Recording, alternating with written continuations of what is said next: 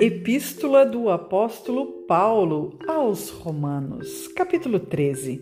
Submissão às autoridades. Toda a alma esteja sujeita às autoridades superiores. Porque não há autoridade que não venha de Deus. E as autoridades que há foram ordenadas por Deus. Por isso, quem resiste à autoridade resiste à ordenação de Deus. E os que resistem trarão sobre si mesmos a condenação. Porque os magistrados não são terror para as boas obras, mas para as más. Queres tu, pois, não temer a autoridade? Faze o bem e terás louvor dela porque ela é ministro de Deus para teu bem.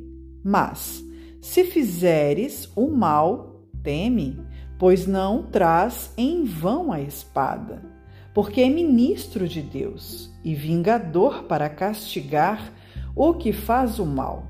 Portanto, é necessário que lhe estejais sujeitos, não somente pelo castigo, mas também pela consciência. Por esta razão também pagais tributos, porque são ministros de Deus, atendendo sempre a isto mesmo. Portanto, dai a cada um o que deveis. A quem tributo, tributo. A quem imposto, imposto. A quem temor, temor. A quem honra, honra amor mútuo, vigilância e pureza. A ninguém devais coisa alguma, a não ser o amor com que vos ameis uns aos outros, porque quem ama aos outros cumpriu a lei. Com efeito, não adulterás, não matarás, não furtarás, não darás falso testemunho, não cobiçarás. E se há algum outro mandamento, nesta palavra se resume: Amarás ao teu próximo como a ti mesmo. O amor não faz mal ao próximo, de sorte que o cumprimento da lei é o amor. E digo isto, conhecendo o tempo que já é hora de despertarmos do sono, porque a nossa salvação está agora mais perto de nós do que quando aceitamos a fé.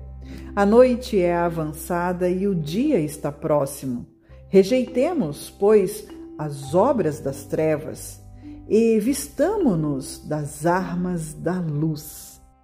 Andemos honestamente, como de dia, não em glutonarias, nem em bebedeiras, nem em desonestidades, nem em dissoluções, nem em contendas e invejas, mas revestivos do Senhor Jesus Cristo e não tenhais cuidado da carne em suas concupiscências.